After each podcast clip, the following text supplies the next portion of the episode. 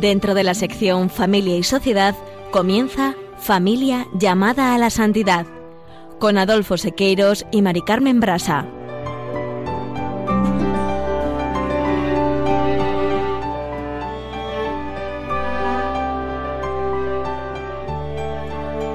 Muy buenos días, queridos oyentes de Radio María y familia Radio María. Bienvenidos un lunes más de este verano al programa Familia llamada a la Santidad. Muy buenos días, queridos oyentes. Con alegría compartimos un lunes más con ustedes este programa de Radio María. En el día de hoy continuamos con el himno a la caridad que se encuentra en la primera carta de San Pablo a los Corintios, así como figura en el capítulo 4 de la exhortación Amor y Leticia, y abordaremos la última de las cuatro expresiones que hablan de una totalidad, de un todo. El amor todo lo soporta. En la sección Esposos en Cristo utilizaremos como referencia el libro de Juan de Dios Larruy Granados, Esposos y Santos y Caminos de Santidad Conyugal. En esta sección, Juana Julise, que se ocuparán hoy de un matrimonio en el que quizá el mundo actual solo ve una historia de sometimiento explicable en medio de una sociedad machista y violenta. En este matrimonio, el mensaje de amar hasta convertir a quien nos hace el mal resplandece a través del ejemplo de Victoria Rasoanalmanaribo. Y en el colofón recordaremos brevemente los 50 años de la publicación por Pablo VI de la encíclica Humane Vitae. No se lo pierdan.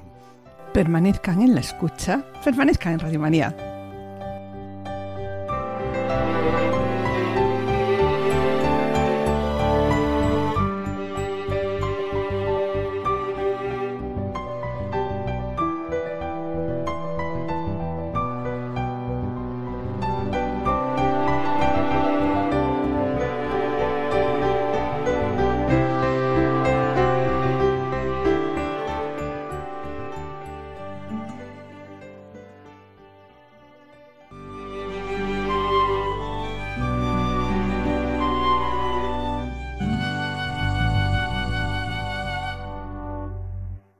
Con el programa de hoy finalizamos el himno a la caridad que se encuentra en la primera carta de Pablo a los Corintios, tal como figura en el capítulo 4 de la exhortación a Moris Leticia.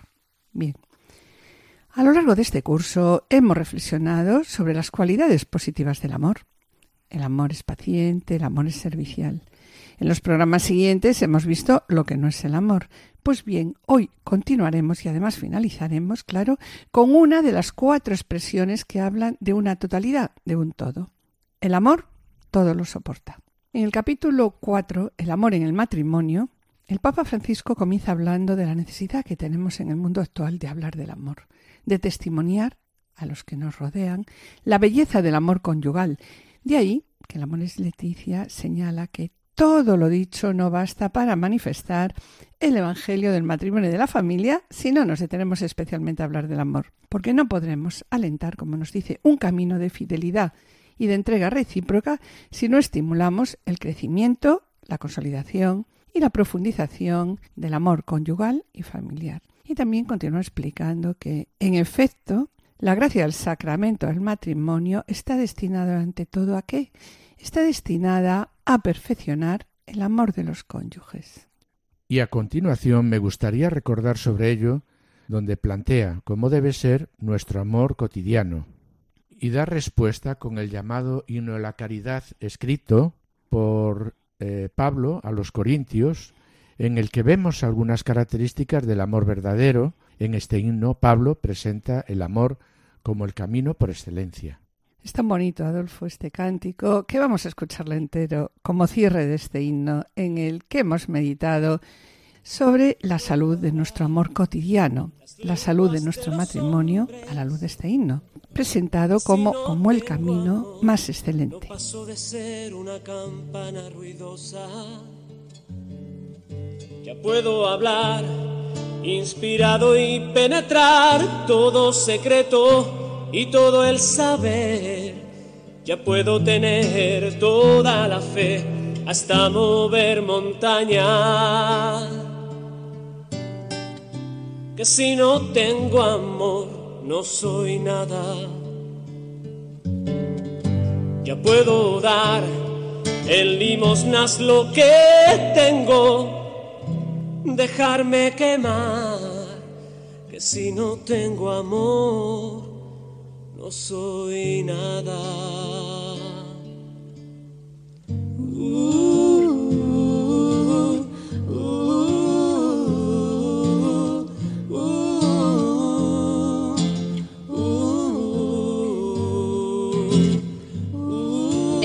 es paciente, afable, no tiene envidia, no presume ni se engríe, no es maleducado ni egoísta, no se irrita, no lleva cuentas del mal, no se alegra con la injusticia, sino que goza con la verdad, disculpa sin límites, cree sin límites, espera sin límites, aguanta sin límites. Acabamos de escuchar, mis queridos oyentes, las características del amor verdadero. El amor es paciente, es servicial, no tiene envidia, no hace alarde, no es arrogante, no obra con dureza, no busca su propio interés, no se irrita, no lleva cuentas del mal, no se alegra de la injusticia, sino que goza con la verdad y todo lo disculpa, todo lo cree, todo lo espera, todo lo soporta.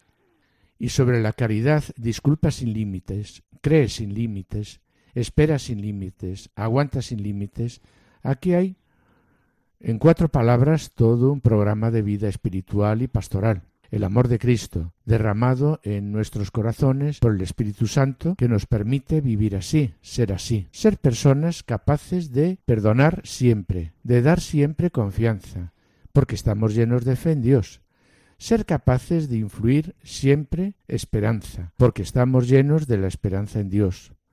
Ser personas que saben soportar con paciencia toda situación y, a todo hermano y hermana en unión con Jesús, que llevó, con amor. Sí, es verdad, llevó con amor el peso de todos nuestros pecados. La verdad, Mari Carmen, que esta propuesta que nos hace Pablo sobre algunas, sobre algunas de las características del amor, eh, del amor verdadero, y que tantas veces hemos comentado a lo largo de este curso, no son fáciles de vivir, ¿verdad? no son fáciles de vivir en la vida matrimonial, la verdad. Sí, ¿y por qué? Pues porque partimos de la base que la caridad es una virtud. Es realmente la virtud principal, ¿no? De ahí que, como decíamos antes, ser paciente, servicial, no tener envidias, no ser arrogante, no buscar el propio interés, no enfadarnos, no llevar cuentas del mal. Sí, no llevar eh, cuentas del mal, como dices, no todo lo disculpa, todo lo soporta. Por otro lado, este ideal de amor es el que atrae y el que desean ah, y desean llegar a él, pues todos los matrimonios. Sí, en este sentido, la exhortación dice, por eso es valioso detenerse a precisar el sentido de las expresiones de este texto, para intentar que una aplicación concreta a cada familia.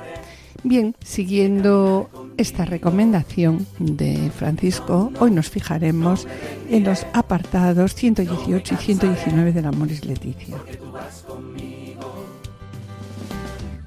Y aunque crean que estoy loco y a contracorriente, no me rendiré, no me rendiré.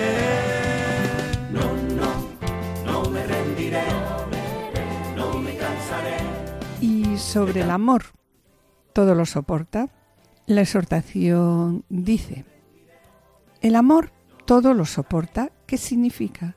Significa que hay que sobrellevar con espíritu positivo todas las contrariedades. El amor todos lo soporta es mantenerse firme en medio de qué? De un ambiente hostil. Y añade, no consiste solo en tolerar algunas cosas molestas, sino en algo más amplio, es una resistencia dinámica y constante capaz de soportar cualquier desafío. Es amor a pesar de todo, aun cuando todo el contexto invite a otra cosa. El amor todo lo soporta, manifiesta una cuota de heroísmo tozudo, de potencia en contra de toda corriente negativo. Es una opción por el bien que nada puede derribar. Y el documento, comenta esto me recuerda aquellas palabras de Martin Luther King cuando volvía a optar por el amor fraterno, aun en medio de, los peores de las peores persecuciones y humillaciones, ¿no? Sí, sí. eh, las personas que más te odian tienen algo bueno en ellas e incluso la nación que más odia tiene algo bueno en ella. Incluso la raza que más odia tiene algo bueno en ella. Sí, y continúa diciendo. Y cuando llegas al punto en que miras el rostro de cada hombre y ves muy dentro de él lo que la religión llama la imagen de Dios, comienza a amarlo a pesar de.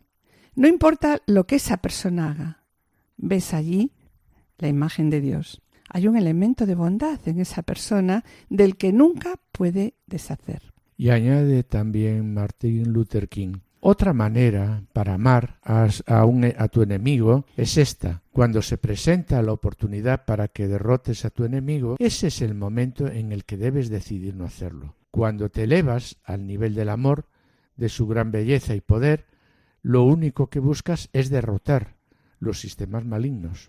Sí, a las personas atrapadas en ese sistema, nos sigue diciendo Martin Luther King, las amas, pero tratas de derrotar el sistema, ¿no? La verdad es que Odio por odio, ¿qué significa? Pues odio por odio solo intensifica la existencia del odio y del mal en el universo. Si yo te golpeo a ti y tú me golpeas a mí y te devuelvo el golpe y tú me lo devuelves y así sucesivamente, es evidente que llegue esto hasta dónde? Pues hasta el infinito. Simplemente nunca termina. En algún lugar alguien debe tener un poco de sentido y esa es la persona que, es la persona fuerte. ¿Y qué es una persona fuerte? La persona fuerte es aquella persona que puede romper las cadenas del odio, puede romper las cadenas del mal. Alguien debe tener suficiente religión y moral para cortarla e inyectar dentro de la propia estructura del universo ese elemento fuerte y poderoso del amor.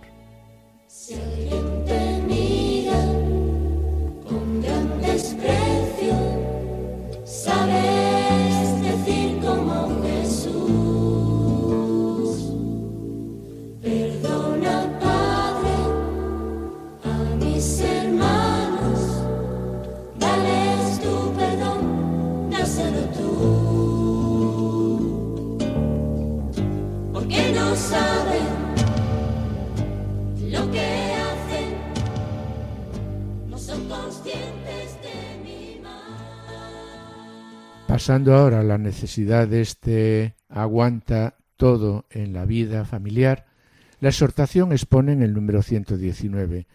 En la vida familiar hace falta cultivar esa fuerza del amor, esa fuerza que permite luchar contra el mal que la amenaza. El amor no se deja dominar por el rencor, el desprecio hacia las personas, el deseo de lastimar o de cobrarse algo. El ideal cristiano, y de modo particular en la familia, es amar a pesar de todo. Sí, y aquí la exhortación asevera diciendo, a veces me admira, por ejemplo, la actitud de personas que han debido separarse de su cónyuge, ¿no? Para protegerse, pues para protegerse la violencia física. Y sin embargo, por la caridad conyugal, que es saber más allá de los sentimientos, estas personas han sido capaces de procurar su bien, aunque sea a través de otros, en momentos de enfermedad, en momentos de sufrimiento o de dificultad. Esto es amor a pesar de todo. Sobre lo que acabamos de comentar, lo primero que queremos decir es que para intentar vivir esta característica del amor es necesario mirar y contemplar a Jesús para aprender de él que fue el que mejor lo aguantó todo por amor. Sí, es verdad, Adolfo, porque nosotros, con nuestras buenas intenciones, ¿no? Por muy buenas que sean estas intenciones, sí, sí. y con solo nuestras solas fuerzas, pues la verdad es que, Adolfo, no vamos a ningún lado. Y para alentarnos en esta empresa, la Gaudate te Sultate muestra cómo los santos que nos alientan y acompañan, nos animan a que a que corramos con constancia en la carrera que a cada uno nos toca vivir, ¿no? Sí, sí, en ella pues eh, se habla de Abraham, de Sara, de Moisés y de varias personas más. Sobre todo se nos invita pues a reconocer que tenemos eh, una nube inmensa de qué pues de testigos y esos testigos pues que nos alientan a no detenernos en el camino y nos estimulan a seguir caminando hacia la meta. Hmm. En este mismo documento, en la Sustate, nos dice, no tengo que llevar yo solo lo que en realidad nunca podría soportar solo. Los santos que ya han llegado a la presencia de Dios mantienen con nosotros, y esto tenemos que tener un poquito claro también, mantienen con nosotros lazos de amor y comunión. Podemos decir, y a nosotros esto nos ayuda mucho, la verdad, que estamos rodeados, guiados y conducidos por los amigos de Dios. Y entre ellos, pues puede estar nuestra propia madre, una abuela, que ya hemos comentado en otros programas, y otras personas cercanas. Quizá su vida, la verdad, no fue siempre perfecta, pero aún en medio de sus imperfecciones y caídas, siguieron adelante y agradaron al Señor. Y por eso aquí, bueno, como vemos, la exhortación corrobora, ¿no? Esto que estamos comentando, sobre lo que estamos hablando, que nos dice, no tengo que llevar yo solo lo que en realidad, pues... Pues nunca podría soportar yo solo. Sí, porque me ayuda a qué? Me ayuda la muchedumbre de los santos de Dios que nos protegen, sostienen y nos conducen. Y también continúa diciendo, aunque las palabras de Jesús puedan parecernos poéticas, sin embargo, van muy a contracorriente con respecto a lo que es costumbre, a lo que se hace en la sociedad, y si bien este mensaje de Jesús nos atrae, en realidad el mundo pues nos lleva hacia otro estilo de vida. Sí, la verdad, Adolfo, es que el amor lo soporta todo, no está de moda, ¿no? Y sobre lo que acabas de comentar, ¿Cuál es el estilo de vida de Jesús? Eh, bueno, la verdad es que todo lo conocemos. El estilo de vida de Jesús pues son las bienaventuranzas, que de ninguna manera son algo leve o superficial, al contrario. Las bienaventuranzas solo podemos vivirlas si el Espíritu Santo nos invade con toda su potencia y nos libera de la debilidad de qué? De nuestro egoísmo, de la comodidad, del orgullo, ¿verdad? Sí, así es. Y volviendo sobre el amor lo soporta todo, ¿qué nos dice Jesús? Pues escuchemos a Jesús. Permitámosle que nos golpee con sus palabras, que nos desafíe, que nos interpele. ¿A qué? Pues a un cambio real de vida. De otro modo, la santidad será sólo palabras. Y sobre el amor lo soporta todo, recordemos lo que nos dice una de las bienaventuranzas. Felices los mansos, porque heredarán la tierra. La verdad es que esta es una expresión muy fuerte. ¿Qué significa aquí la palabra mansos, Mari Carmen? Pues sí, es una expresión fuerte en este mundo que desde el inicio es un lugar de enemistad, donde se riñe todo el rato, donde por todos los lados hay odio, donde constantemente clasificamos a los demás por sus ideas, por sus costumbres e incluso hasta por su forma de hablar o, o de vestir. En definitiva, Vivimos en el reino del orgullo y de la vanidad, donde cada uno se cree con derecho de alzarse por encima de todos. De ahí que es complicado el tema del amor, lo soporta todo, ¿no?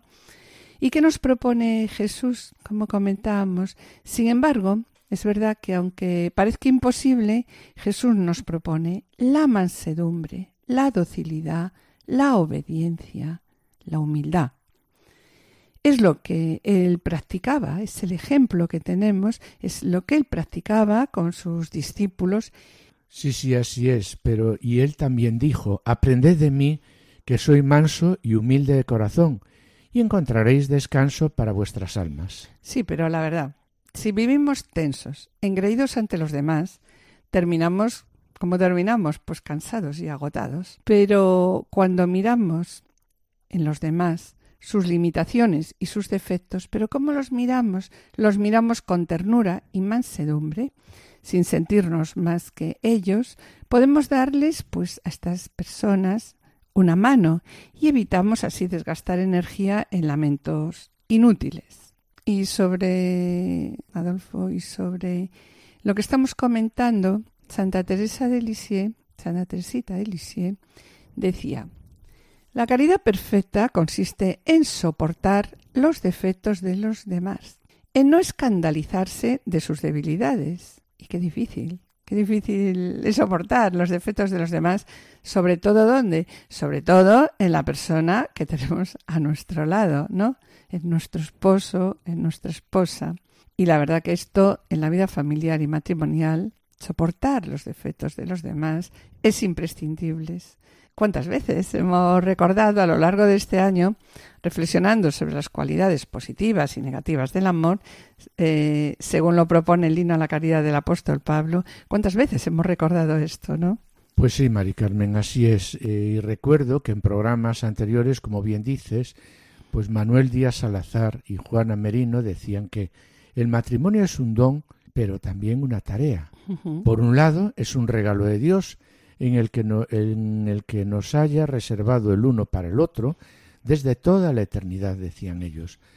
Y por otra parte, es también una tarea para nosotros como esposos, entre la que está esta característica la que, de la que hoy nos, pues, nos habla, San Pablo, ¿no? Diciendo el amor lo soporta, todo. ¿verdad? Y está bien, este soporta todo. ¿Y hasta cuándo tenemos que aguantar? ¿Cuántas veces? Como le preguntó Pedro a Jesús en el tema del perdón, hasta setenta veces siete, le contesta Jesús. Es decir, siempre. Le podía haber dicho Jesús a Pedro, mira Pedro, tú fíjate en mí y aprende, porque como ya hemos comentado, nos ayuda mucho mirar a Jesús, contemplarlo especialmente en la cruz y ver hasta dónde Él aguantó, Él por nosotros, ¿no? En ningún momento se le escuchó quejarse. Él es el que nos da la medida del amor, lo soporta todo. Sí, y volviendo al amor lo soporta todo, vemos como en las bienaventuranzas Jesús nos propone un auténtico plan eh, que nos estimula a soportar todo lo que nos suceda a lo largo de la vida, a pesar de las incomprensiones con las que nos encontremos, y así lo plantea en la exhortación Gaudate Sultate cuando señala que Jesús mismo nos recalca que este camino, él soporta todo, ¿no? Va a contracorriente, hasta el punto de convertirnos pues en seres que cuestionan a la sociedad con su vida y personas que pueden llegar a ser molestas. Un santo, nos dice la Gaudate Sultate, no es un santo raro, no es un santo lejano, que se vuelve insoportable por su vanidad, su negatividad y sus resentimientos, ¿no?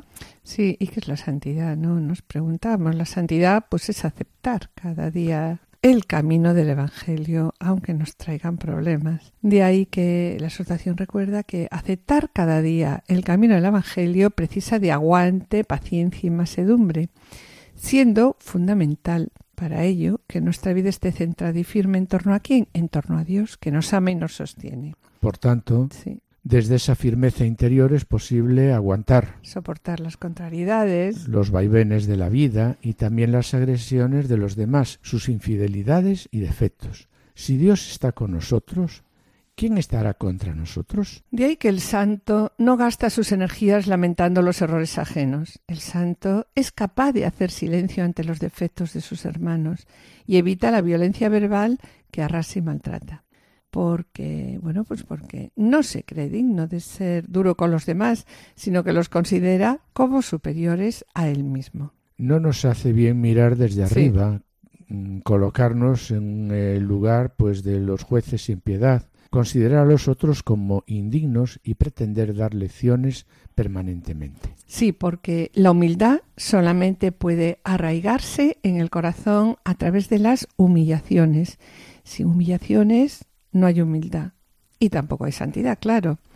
Si tú no eres capaz de soportar y ofrecer algunas humillaciones, no eres humilde y por lo tanto, pues no estás en el camino de la santidad. La humillación te lleva a qué? ¿A qué nos lleva una humillación? A asemejarnos a Jesús. Es parte ineludible de la imitación a Jesús. ¿Por qué? Porque Cristo padeció por nosotros, dejándonos un ejemplo para que sigamos sus huellas. Y Él, a su vez, expresa la humildad del Padre, que se humilla para caminar con su pueblo, que soporta sus infidelidades y murmuraciones. Sí, y continúa diciendo la exhortación. No me refiero hablando de soportar, ¿no? Hablando de el amor todo lo soporta. No me refiero solo a las situaciones crudas de martirio, sino a humillaciones cotidianas, aquellas que, que, que, se callan para salvar a la familia o evitar hablar bien de sí mismo y prefieren pues exaltar a otros en lugar de gloriarse Y estas humillaciones, estas personas humildes, eligen a veces las tareas menos brillantes e incluso, pues, se dan casos de que prefieren soportar algo injusto y ofrecérselo, pues, al Señor.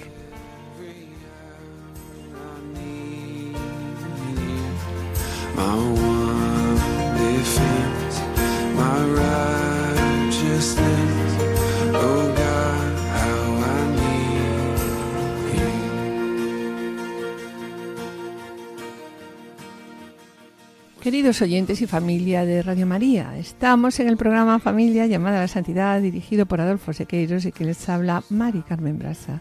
Finalizamos esta primera sección y antes de iniciar la segunda quisiéramos adelantarles que en el colofón recordaremos brevemente los 50 años de la publicación por Pablo VI de la encíclica Humane Vitae. Y a continuación damos paso al espacio Esposo sin Cristo en el que nuestros colaboradores Juana Juliseque presentarán el ejemplo de vida de Victoria Rasonamanarivo, beatificada por Juan Pablo II, que la definió como una verdadera misionera y un modelo para los laicos. No os perdáis su ejemplo de vida y permaneced en la escucha, permaneced en Radio María.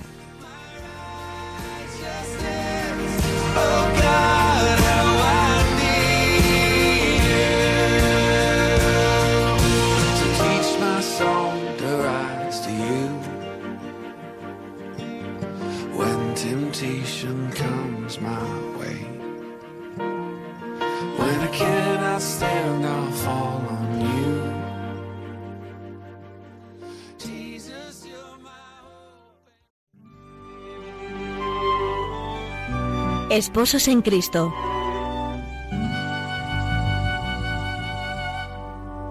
De nuevo con todos ustedes, amigos de Radio María, dispuestos una vez más a mostrar en ejemplos permanentes la huella santificadora de la auténtica vocación esponsal. Ejemplos verdaderamente universales y desde luego contra nuestra miopía en absoluto limitados solo a tierras y costumbres que nos resultan cercanas. Buen ejemplo de ello resulta sin duda la vida de Victoria Rasoamanaribo, que arranca hacia mediados del siglo XIX en la lejana isla de Madagascar junto a la costa occidental de África. Se trataba de un lugar al que, quizá por no poseer demasiados recursos, sus descubridores europeos no prestaron mucho interés, lo que explica que la evangelización cristiana no fuera ni rápida ni fácil. Los reyes autóctonos, aunque abiertos a una cierta idea de progreso material, se mostraban en su paganismo reacios a la participación de sus súbditos en las prácticas religiosas cristianas, sospechosas para ellos en la medida en que socavaban un sistema social basado en la esclavitud.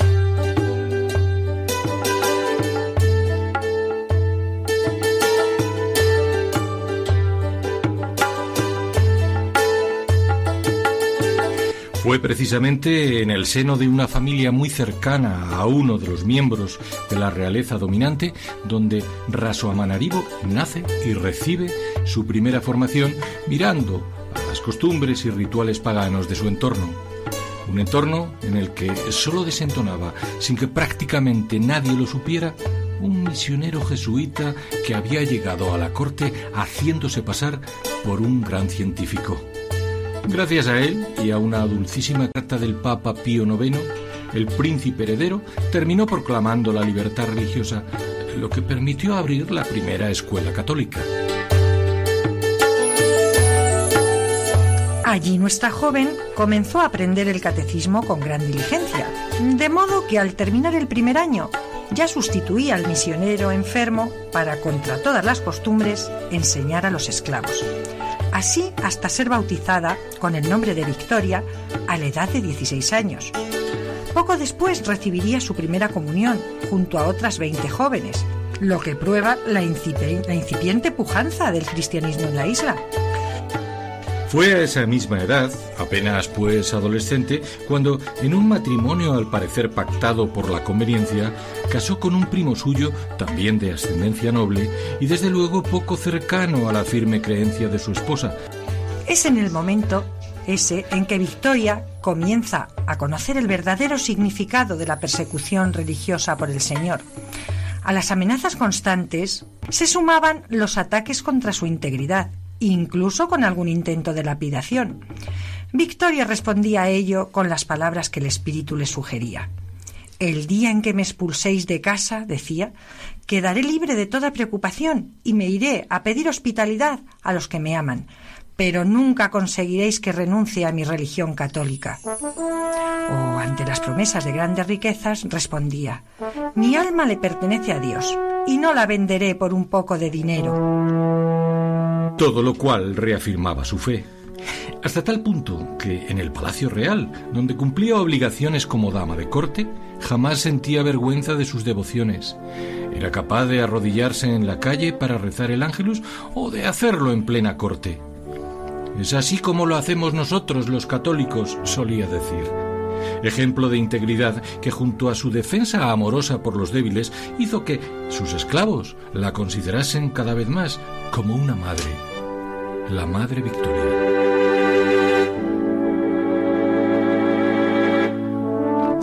Es el momento en que, sobre todo a partir de la expulsión precipitada de los misioneros y el cierre de los templos católicos a causa del conflicto colonial entre ingleses y franceses, Victoria se entrega con ímpetu a la redención de los humildes, sobre todo de los esclavos, y a la defensa de la fe católica. Creó una organización fuerte que reunía a los laicos más comprometidos, se enfrentó con valentía a las órdenes oficiales que prohibían sus reuniones y las actividades de formación. Ella, como decían muchos cristianos, actuaba como madre de todos los cristianos, a semejanza de como lo fue la Santísima Virgen después de la subida de Jesús al cielo. Victoria, que jamás disfrutó de una vida matrimonial plena, ni tuvo el consuelo de unos hijos sobre los que derramar la inmensidad de su amor, encontró en su pueblo y en sus hermanos de fe una maternidad espiritual vigorosa que condujo a muchos a renacer en Jesús. Como sucedió finalmente con su propio marido. En efecto, su esposo había resultado un marido indigno, tan entregado a los vicios, luego al alcohol, a las mujeres, que incluso su suegro ofreció a Victoria disolver el matrimonio.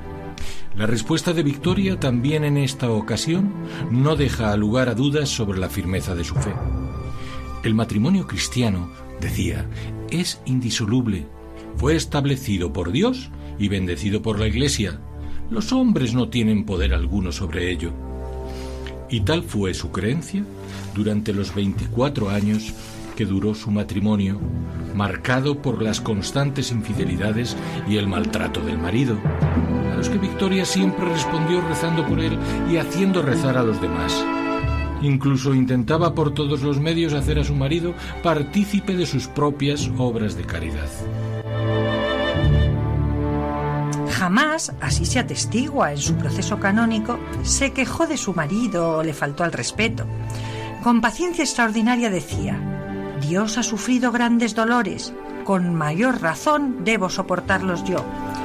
Su entendimiento profundo del Evangelio hacía que incluso, siguiendo el modelo de Cristo en la Pascua, cuando regresaba su marido, sucio de alma y cuerpo, ella le lavara los pies. Lección maravillosa que acabó por dar fruto cuando, tras otra de sus correrías, el marido sufrió graves heridas que lo pusieron al borde de la muerte y en medio de la indignidad pública. Fue el momento en que Victoria intercedió por él ante sus acusadores, intentó curarlo hasta el límite y tras atraerlo hacia el arrepentimiento de su vida, lo bautizó ya en trance inminente de muerte. Ella lo había perdonado como se perdona a un niño, y ello un poco antes de entrar en la vida eterna. Victoria había pagado su salvación por entero con su propio y difícil sufrimiento, como una madre hace por su hijo.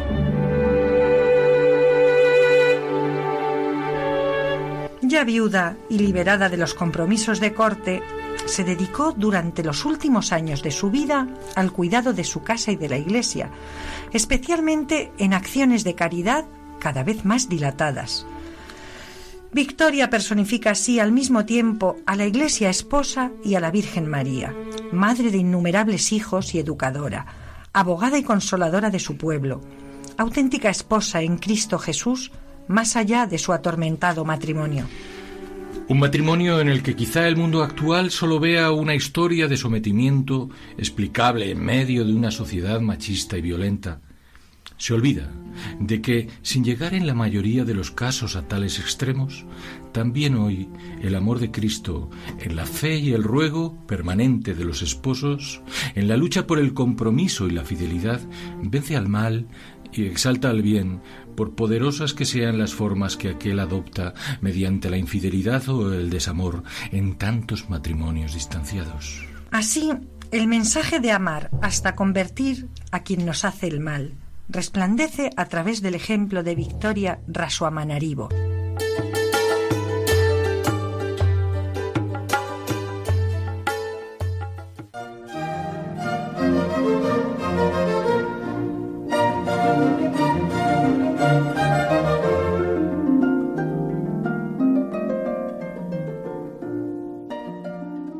Oyentes y familia de Radio María, estamos en el programa Familia llamada a la Santidad, dirigido por Adolfo Sequiros y quien les habla, Mari Carmen Brasa.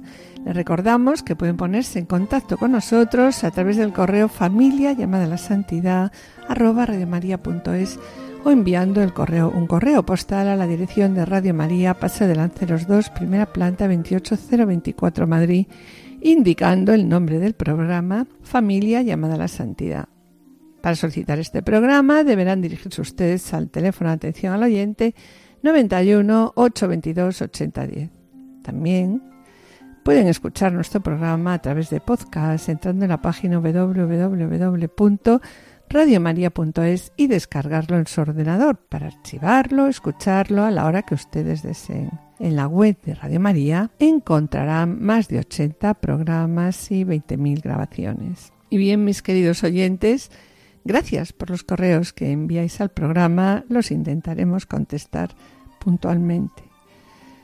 Sabéis que vuestras palabras son de gran ayuda para todos nosotros. ¿Por qué? Porque sabemos que el trabajo lo lleva Cristo y su Espíritu y nosotros solo somos siervos inútiles que intentamos hacer lo que tenemos que hacer.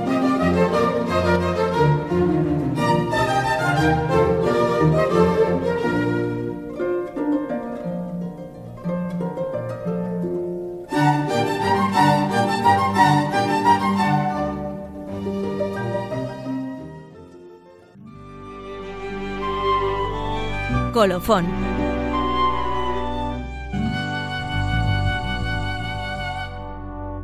Después de escuchar el ejemplo de vida y entrega de Victoria Rasana Manaribo, en el que se hace presente claramente la caridad. Disculpa sin límites, crees sin límites, espera sin límites y aguanta sin límites, y en donde el mensaje de amar hasta convertir a quien nos hace el mal resplandece, continuamos con El amor lo soporta todo. Y bien, sobre el libro El desafío del amor, refiriéndose a la vida matrimonial, dice, si te pidiera que nombraras tres características en las que tú y tu esposo o tú y tu esposa no coincidís, nombrar tres cualidades que no aguantas de tu esposo o esposa, es probable que puedas hacerlo sin pensar demasiado. Qué difícil es vivir en matrimonio, qué difícil es vivir en familia. ¿Cuántas manías tenemos cada uno? Sí, Adolfo. ¿Y cuántos defectos arrastramos, no? ¿Cuántas costumbres distintas? Cada uno ya hemos comentado, ¿no? En otros programas venimos de familias diferentes, de entornos diferentes y hemos sido educados de manera diferente, ¿no? Sí, y desde que hemos nacido hemos ido recogiendo en nuestra vida pues todo aquello que nos aporta eh, nuestra familia, la iglesia, el colegio, universidad, entorno y sociedad. Sí, es verdad, todo eso ha ido configurando nuestro modo de ser. Y entre todo esto, pues, ¿qué pasa? Que hay cosas que nos encantan, ¿no? Pero también hay cosas que no soportamos, que nos repelen y las quisiéramos quitar de un plomazo. La verdad es que cuántas veces quisiéramos cambiar al otro nuestra imagen y semejanza, que piense como yo, que opine como yo, que le guste lo mismo que a mí. Y la verdad que esto no es fácil en el matrimonio, porque a pesar de llevar juntos durante cuarenta y tantos años, todavía hay muchas cosas, muchas cosas que tenemos que cambiar. Sin embargo, ¿qué sucede? Pues la tarea en el matrimonio es aceptar al otro, es aceptar al otro como es, amarle como es, con sus virtudes y sus defectos, y para ello ¿Qué nos dice Pablo a los Corintios? Dice, y para ello es necesario disculparlo todo, lo que le gusta y lo que no le gusta, soportar todo, lo que hace bien y lo que no hace tan bien. Eh, mira, Mari Carmen, volviendo a la propuesta anterior, si te pidieran que nombrases tres áreas en las que tú y yo no coincidimos, tres cualidades que no aguantamos el uno del otro. El uno del otro, es probable que pudieras hacerlo sin pensar demasiado, ¿verdad? Pues sí, la verdad, Adolfo, no tres, ¿eh? ¿no? Sino que escribiría diez cosas y estoy segura que tú de mí podías escribir veinte cosas que no aguantas de mí. Pero bueno, gracias al diálogo, el perdón y la oración, vamos poco a poco superándolo la ayuda de Dios, ¿no? Sí, pero en estos momentos vemos que en muchos matrimonios, lamentablemente, pues es muy complicado. El aguante todo. Sí, el, que aguante en todo. Porque a menos que alguien en, en, su hogar comience a ceder un poco, estos mismos problemas pues seguirán eh, surgiendo entre los dos. Y por desgracia, la obstinación viene en todos los modelos de esposos y esposas defender los, tus derechos y tus opiniones es una parte pues esencial de tu naturaleza y de tu modo de ser. Sin embargo, es perjudicial dentro de una relación matrimonial porque quita tiempo y productividad. Además, puede generar una gran frustración tanto a uno como a otro. Bueno, Adolfo, pero en realidad también ser obstinado no siempre es malo, ¿no?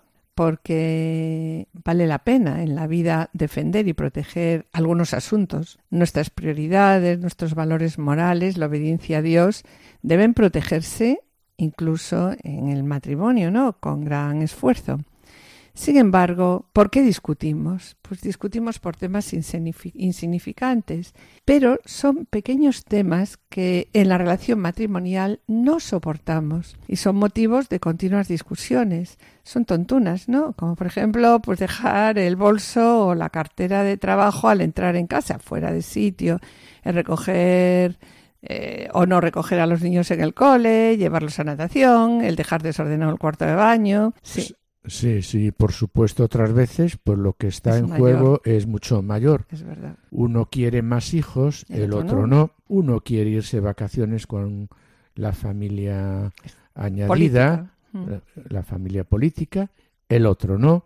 Bien, aunque es verdad, ¿no? Bien, aunque estas cuestiones no afloran todos los días, son cuestiones que vuelven a salir a la superficie, sobre todo cuando uno está algo enfadado. Sí, sí, y no terminan de desaparecer. Es verdad. Y además es que da la sensación, parece, que nunca te acercas a la solución de ese problema o a un acuerdo. Cada vez somos más intransigentes, soportamos menos y tenemos menos aguante. Entonces nos encontramos como en un punto muerto. Solo hay una manera, ¿no?, de salir de los puntos muertos, de puntos muertos como este, y es encontrar una palabra que sea la opuesta a la obstinación, de la obstinación, ¿no? Una palabra esa palabra es disposición y actitud. Sí, ¿y qué significa? Pues significa entregarse por el bien de los demás, renunciar a lo que tienes derecho a reclamar por ti mismo y aguantar un poquito por amor y soportar todo. Sí, lo único que se necesita, Mari Carmen, para que las peleas actuales continúen es que permanezcan atrincherados e inflexibles, ¿no? Pero cuando uno de nosotros, nosotros dice Estoy dispuesto a hacer las cosas a tu manera en esto. Es verdad que la discusión se termina pues rápidamente, de inmediato. Uno de los modos más fáciles de terminar con la discusión es con un perdón y un abrazo, ¿no? Bien, y una pregunta que nos hacemos. Si decidimos soportar aquello que nos exaspera del otro, si lo soporto y lo aguanto, quedaré como un tonto, ¿no? Voy a perder la batalla y voy a perder el control.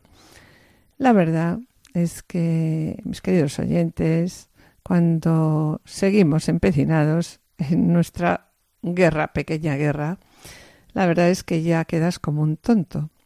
Al ser esa cabeza dura que durante tanto tiempo te niegas a escuchar a la otra persona, porque la batalla ya la has perdido, dándole más importancia a ese pequeño problema, a ese problemilla inicial que a tu matrimonio y también pues a la valía de tu esposo esposa. Quizá en algunos momentos pues perdemos el control emocional y decimos cosas hirientes que afectan mucho al plano personal. La manera sabia y amorosa de actuar como es es comenzar por abordar los desacuerdos, con la disposición de no insistir en que las cosas se hagan siempre, pues, en este caso no, pues a mi manera. No quiere decir que tu esposo o esposa tenga siempre la razón, o sea, el que más sabe de, ¿no? Sea el que más sabe de un tema, sino que eliges considerar seriamente su preferencia pues como una forma de valorar a esa persona en lugar de tratar a tu cónyuge como a un enemigo o alguien de quien debes protegerte, pues comienza tratándolo, pues como debes comenzar eso tratándolo como a ti mismo, como tu amigo más íntimo y honrado. Eh, da valor a sus palabras. No siempre estarás de acuerdo, claro. No se tiene por qué ser uno calco del otro. Si lo fuéramos, uno de los dos, pues no sobraría. sería necesario. Sí, sobraría. Vaya aburrimiento, ¿eh? ¿Verdad? sí. claro.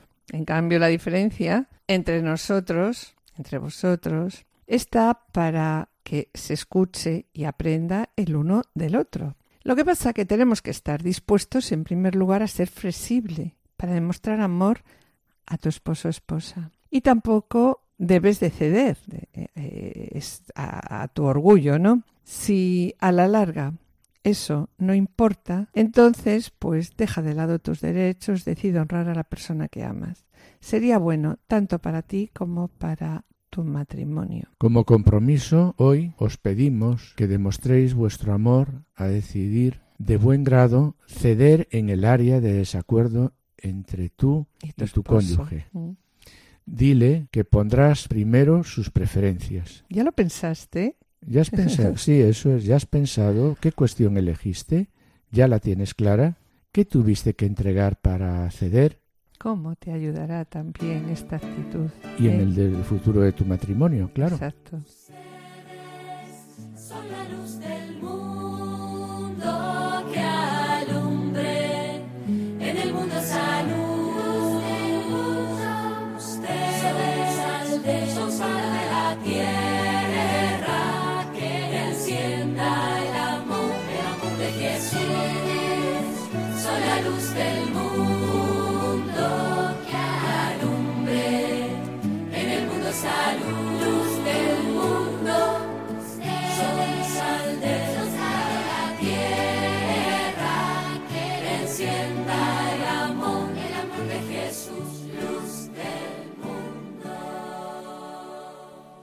En esta última parte del programa queremos hacer una breve reseña.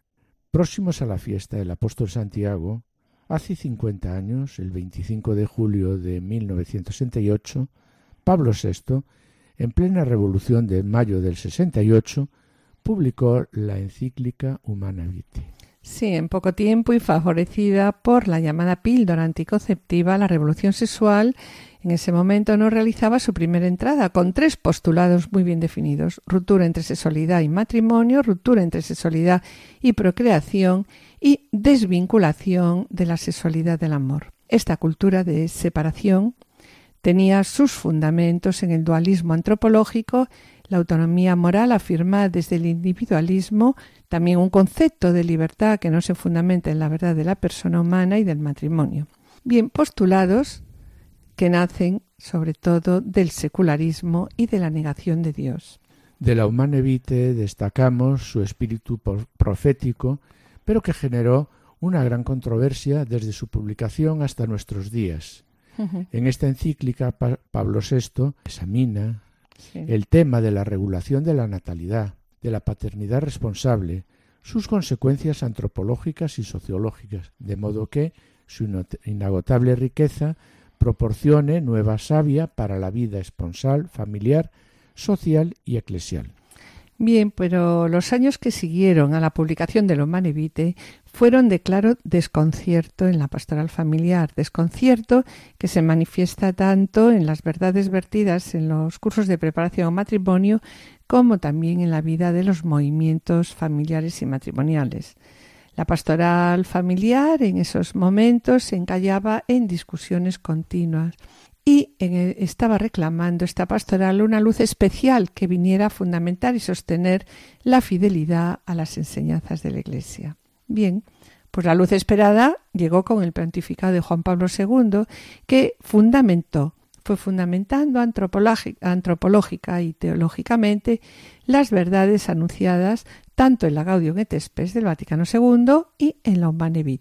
Recordamos la exhortación apostólica, familias consortio y las catequesis sobre el amor humano, hombre y mujer los creó, constituyen los documentos fundamentales en los que habría que inspirarse la pastoral familiar. La fundamentación doctrinal está desarrollada más extensamente en las catequesis sobre el amor humano y se basa en la antropología adecuada, que contempla al hombre como totalidad unificada, cuerpo-espíritu, diferenciados sexualmente para vivir la vocación al amor desde la lógica del don. La teología del cuerpo, que hace justicia a los significados de la sexualidad, viene a responder a todas las dudas que suscitaba la humanevite, ofreciendo la mejor contribución a la visión del hombre fuera del ámbito eclesial. Bien, y como síntesis, destacar de la encíclica Humane Vitae en estos 50 años su hilo conductor, el principio de inseparabilidad del doble significado del acto conyugal, significado unitivo y significado procreativo, criterio antropológico y moral que ha mostrado una extraordinaria fecundidad no solo en el campo del amor, sino en el de la transmisión humana de la vida y en el campo también de la bioética.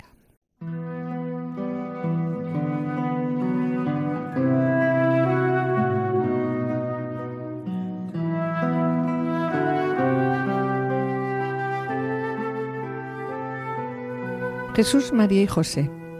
Ha de nuestras familias lugar de comunión y cenáculo de oración, auténticas escuelas del Evangelio y pequeñas iglesias domésticas que nunca más haya en las familias episodios de violencia, de cerrazón y división, que quien haya sido herido o escandalizado sea pronto consolado y curado. Danos fuerza para soportar las dificultades. Mira las pruebas a las que se enfrentan nuestras familias. Ayúdanos a confiar en ti a pesar de nuestras debilidades. Jesús, María y José, escuchad, acoged nuestra súplica. Amén.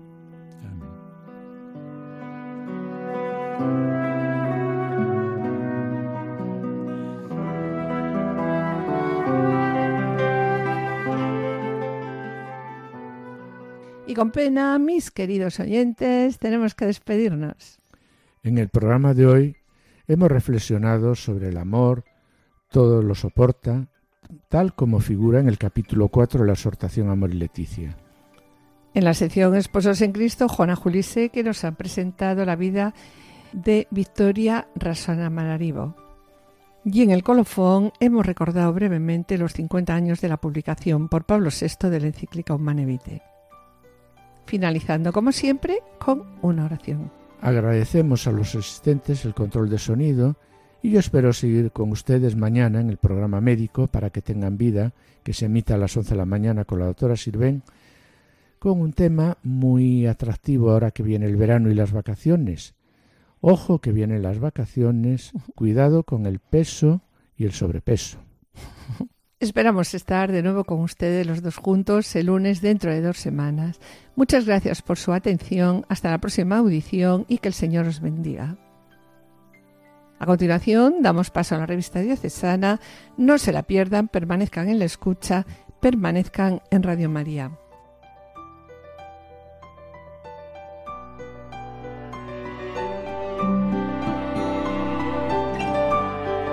Han escuchado Familia llamada a la santidad con Adolfo Sequeiros y Mari Carmen Brasa.